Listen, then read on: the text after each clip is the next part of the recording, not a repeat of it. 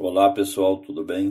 O tema de hoje é um tema nos últimos dias muito comentado pela mídia e o tema é Afeganistão. Bom, para iniciar o nosso áudio, acho bom lembrá-los que o Afeganistão é um país que está situado no Oriente Médio, mais propriamente dito dentro de uma região chamada Ásia Central, e tem ali alguns vizinhos, essa localização é extremamente importante, que são países da antiga União Soviética, tá? Temos ali o Tadiquistão, Turcomenistão, Uzbequistão, e evidentemente nós temos alguns outros países importantes, um deles a China, nós vamos dar uma atenção um pouquinho mais ao final. É, nós temos a Índia, temos o Irã, e o Paquistão. É um país realmente encravado dentro dessa área da Ásia Central, mas que ele possui ali algumas características de Oriente Médio, principalmente a questão religiosa, né, que é o predomínio do islamismo nesta área. É um país de dimensões territoriais reduzidas, equivalência assim próximo, né, ao estado de Minas Gerais aqui no Brasil, cerca de 650 mil quilômetros quadrados, uma população é, relativamente é, pequena, é, 38 milhões de habitantes. Claro que para o território que eles possuem é uma população razoável. É, possui assim um IDH muito baixo, um país que, nessa condição, entre cerca de 200 nações no planeta, nós temos aí a posição de número 169. O IDH, que varia de 0 até 1, o IDH deles é 0,511. Realmente um IDH muito baixo. Um país que tem algumas características, é, como por exemplo, um grande produtor de ópio, 70% da produção de ópio do mundo está lá, é, tem uma taxa de desemprego elevadíssima, essa taxa de desemprego aproxima de 60% da população, realmente são índices alarmantes. E nós temos outros dados que confirmam essa situação bem precária desse país. Questão de natalidade, né, mortalidade também são situações bem agravantes. É, este país ele teve assim uma ocupação dentro do imperialismo, principalmente o imperialismo britânico, no século XIX. Toda aquela região africana, Oriente Médio, Sudeste Asiático, teve ali a participação exatamente desse imperialismo. Os britânicos é, permaneceram nessa região até aproximadamente aí o término da Primeira Guerra Mundial. E, e esse país, como ele não tem saída para o mar, ele é exatamente um país isolado, mas essa região é uma região é, muito montanhosa. Ela, eu diria para vocês que ela é um prolongamento esta área ali do Himalaia um pouco mais para o interior, exatamente, mas é um prolongamento. Por isso que tem-se a expressão né, que o país é basicamente montanhoso. E, e, esse país, ele sempre foi dito como basicamente um estado, como se fosse um estado tampão. Né? É, expressão desse tipo nós temos para outros países, que são países manipulados ou basicamente utilizados, usados né, por outras nações. No caso aqui, o Estado, é, o Paquistão, ele se tornou um Estado tampão, basicamente por conter o avanço soviético desde os czares. Mas é, os soviéticos mesmo, eles invadiram o Afeganistão a partir de 1979. Lembrando que esse período de 1979 marca exatamente a Guerra Fria. A invasão da União Soviética ao Afeganistão em 79 se estendeu até praticamente 1988. Né?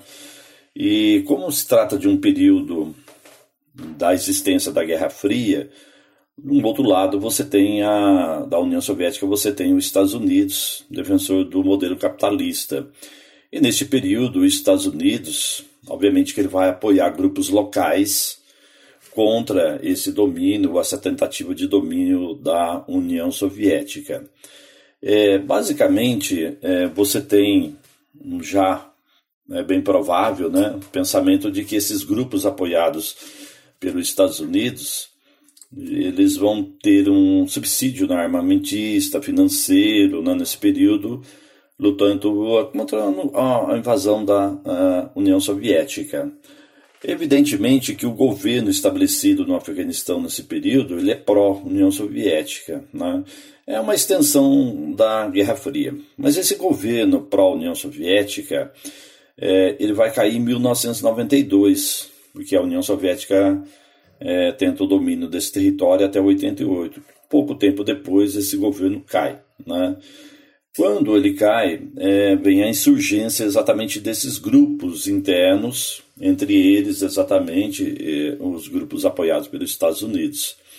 Bastante fortalecidos em termos de armamentos, de estruturas, e é aí que vai nascer exatamente nesse período dos anos 90 o que nós chamamos de Talibã. O Talibã, basicamente, ele vai se formar a partir de 1996. Né? O Talibã, na língua local, significa estudantes, um grupo de jovens é, estruturados com armas e vão tomar o poder. Eles vão permanecer basicamente no poder até 2001. Eis a questão importante pelo fato de que a permanência é curta realmente no poder, mas esse grupo ele usa exatamente do extremismo, é, principalmente aí no caso do islamismo, xiitas, Lembrar que xiita mesmo dentro do Afeganistão é cerca de 20% da população, mas eles tomam o poder e a atividade do Talibã, sendo um grupo bastante extremista, vai impor à população do Afeganistão uma série de restrições ao modelo de vida ocidental. Basicamente, é, a proposta do Afeganistão e do Talibã neste momento é exatamente se aproximando um pouco mais daquele modelo que é do Irã.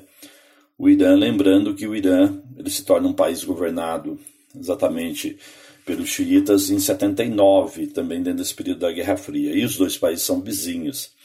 Tanto é que o Irã reconhece exatamente o Afeganistão quando esse grupo do Talibã está no poder reconhece exatamente como Estado. São poucos os países que reconhecem o Talibã como poder de Estado dentro do Afeganistão. Como eu disse para vocês, eles vão permanecer no poder até 2001, sendo esse extremismo é, do grupo uma das suas particularidades. Bom, o porquê que basicamente eles começam a perder o poder em 2001? Aí vem exatamente a situação que ocorre em 2001 dentro dos Estados Unidos. Em 2001, os Estados Unidos é atacado, um ataque terrorista aos Estados Unidos, que é o ataque às Torres Gêmeas, ao Pentágono, e na época o governo do Bush, que desencadeia né, uma doutrina chamada doutrina Bush, que é a guerra ao terror, tem informações do seu serviço de inteligência que basicamente o mentor né, do ataque terrorista aos Estados Unidos seria a Al-Qaeda. A Al-Qaeda também é um grupo extremista atuante em muitos países aí do Oriente Médio e a Al-Qaeda foi acolhida basicamente dentro do Afeganistão. Então, os Estados Unidos identifica que o líder dessa Al-Qaeda é o Bin Laden e ele estaria escondido nas chamadas montanhas do Afeganistão. Os Estados Unidos formam uma força de coalizão, vários países né, eh, se juntam aos Estados Unidos e vão invadir o Afeganistão, com o aval, evidentemente, do Conselho de Segurança da ONU. A invasão do Afeganistão começa em 2001 e uma das intenções era caçar o Bin Laden, obviamente, mas o Bin Laden não foi encontrado né, no início dessa invasão. O Bin Laden foi encontrado posteriormente, 10 anos depois, no vizinho Paquistão, tá? que é também um país que tem uma representação de população islâmica específica, apesar de não ter o poder dos xiitas. Enfim, é, os Estados Unidos é, encontram o Bin Laden 10 anos depois, no vizinho Paquistão, e mas continua dentro da, da região, ou continua dentro do Afeganistão. E esta invasão, que iniciou-se em 2001, só termina agora este ano. Né? Portanto, os Estados Unidos permaneceu dentro do Afeganistão por 20 anos. Quer dizer que a caça ao Bin Laden não era só um propósito né, dos Estados Unidos, havia um outro propósito que era exatamente destituir o Talibã do poder, né, exatamente por ser um grupo xiita, extremista, e que, com visões contrárias exatamente da presença dos Estados Unidos na região. Bem, os Estados Unidos e as forças aliadas nesses 20 anos conseguiram desmantelar muito o, o grupo do Talibã, mas não totalmente, porque esses grupos eles têm ramificações, né? E ele conseguiu sobreviver. Uma das perguntas que se faz é, né, como que esses grupos conseguem sobreviver, como que eles vivem, qual a condição financeira desses grupos, né? Há uma série de explicações que eles são parceiros em outros grupos de outras áreas, em outros países, né? Há, por exemplo, que eles comandam determinados trechos de território ou partes de território, e aonde eles comandam, eles praticamente criam um estado paralelo, então existe a cobrança de impostos, né? Há também financiamentos e ajudas de outros grupos com as mesmas características é, de outras regiões, ou até de empresários ou setores produtivos que financiam esses grupos. E acabaram sobrevivendo nesses 20 anos de domínio dos Estados Unidos. E agora, recentemente, que foi o governo do Trump, que ao ano passado ele fez um acordo com o Talibã, que é exatamente os Estados Unidos programa sua retirada. E essa retirada se dá basicamente no dia 31 de agosto de 2021. E houve uma troca de governo né, nos Estados Unidos, né, foi eleito Joe Biden e as Forças Armadas Americanas têm a programação de retirada. O que eles não esperavam é exatamente que, ao final desse processo da retirada dos soldados e dos civis e dos colaboradores desse período de domínio, é de que o Talibã pudesse voltar exatamente ao poder tão rapidamente, ou até antes do período né, que se encerraria, que é o 31 é, de agosto.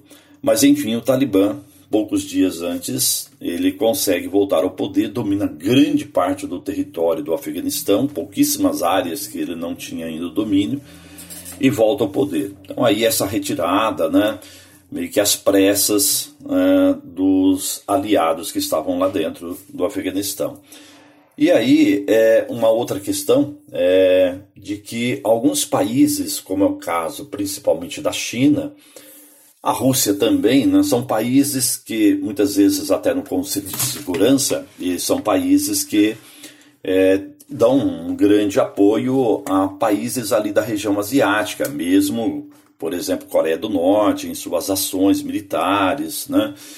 E, evidentemente, que tem interesses estratégicos nessa região. Lembrar que a Rússia, remanescente da antiga União Soviética, ocupa uma porção territorial muito expressiva nessa área da região da Ásia Central e uma região rica né, em petróleo, principalmente ali nos arredores do Mar Cáspio. E você também tem a China com interesses nessa região, que é uma potência emergente, no mundo desde a década de 90, com vários interesses além da questão de recursos, evidentemente, naturais. Há também interesses, por exemplo, em petróleo da China, interesse em lítio, que são minerais aí, as chamadas terras raras, que são utilizados em equipamentos né, ultra sofisticados e identificado esses recursos, inclusive nessa região. A China também ela tem interesse, é, digamos assim, nesta área da Ásia Central e não somente no Afeganistão, é, de, digamos assim, de recriar uma chamada Rota da Seda, ou aquela antiga Rota da Seda, ser recriada em tempos modernos, que é um projeto de uma ferrovia que vai interligar a China, desde a parte litorânea da China, atravessando todo o interior do continente, é, passando pelo Afeganistão para diversos países ali da Ásia Central e fazer uma interligação com a Europa, tá? E o Afeganistão ele faz parte desse projeto, digamos assim, da China nessa rota da seda ferroviária. Né? Existe um outro projeto chinês que eu disse que além dos recursos minerais, a ferrovia seria a rota da seda, mais uma ferrovia que seria construída do litoral da China, passando pela essa região da Ásia Central, também Afeganistão, mas é, indo direto para o Paquistão e chegaria exatamente ali na região do Oceano Índico, próximo ao Golfo, e aonde você teria uma interligação principalmente para a saída de mercadorias da China e também possibilidade de entrada de produtos como é o caso do petróleo, onde encurtaria uma distância grande, que via marítima a China tem as possibilidades de comércio exatamente marítimo nessa região, mas na verdade existe uma área que é no Sudeste Asiático, que você tem uma série de ilhas e penínsulas entre Indonésia, Malásia, né, aquela península da Indochina, que você tem algumas passagens marítimas muito complicadas, tá? Aí você tem um estreito chamado Estreito de Malaca, e essa é uma região de difícil acesso, tem que se ter um cuidado muito grande na navegação, é um ponto chamado de estrangulamento de navegação, bastante complicado, uma área muito disputada entre as rotas comerciais. E, portanto, se a China consegue né, uma rota interna, continental, saindo pelo Afeganistão até o Paquistão, ele não precisaria dessa rota marítima do Estreito de Malaca. E aí, evidentemente, facilitaria muito para o comércio internacional da China, como eu disse, tanto compra quanto venda. Né? Por isso que a China tem aí uma certa relação mais ou menos amistosa com o Talibã, tá? Não é uma fronteira significativa, né? São cerca somente de 76 quilômetros de fronteira, mas o suficiente para a expansão desses projetos ferroviários aí. A, China, basicamente, também tem é, interesse né, nessa área de ampliar o seu domínio para o oeste, que existe no oeste da China um vazio demográfico muito grande. E ali é uma região complicada, uma região de, por exemplo, clima árido, semiárido, e obviamente que temos também aí outras questões que é, de grupos que vivem nessa região de fronteira da China com os demais países, que são grupos é, basicamente que não são chineses. São grupos que vivem dentro do território da China, mas que não são chineses. Um exemplo é um grupo chamado Uyghurs, que é exatamente um grupo que tem uma afinidade mais assim islâmica. Essa afinidade islâmica é exatamente pela proximidade né, da região da Ásia Central. E um grupo que luta, já está lutando contra o governo da China por independência do território, coisa que, claro, a China é, não, não vai oferecer essa oportunidade de dar independência a esse grupo, porque há uma série de outros grupos pequenos também nessa região que poderiam querer também essa independência. E lembrar que a China também tem nessa região oeste o Tibete, que ele já anexou, né? China já anexou na década de 50, de 1950, e também não devolveu. Então existe uma proximidade da China com o Talibã, inclusive na primeira semana a, do ressurgimento do Talibã, o governo chinês já se postou né, favorável ao grupo e com essas relações mais amistosas porque tem interesse. Inclusive, a China já fez alguns investimentos no território do Afeganistão, prevendo exatamente essa expansão ferroviária, essa ligação.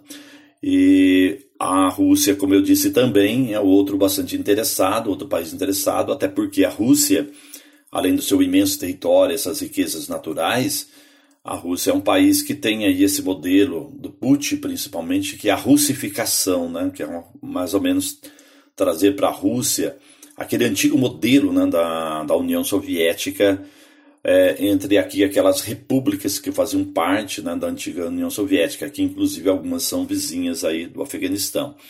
E também, evidentemente, fortalecer a geopolítica da Rússia nessa região.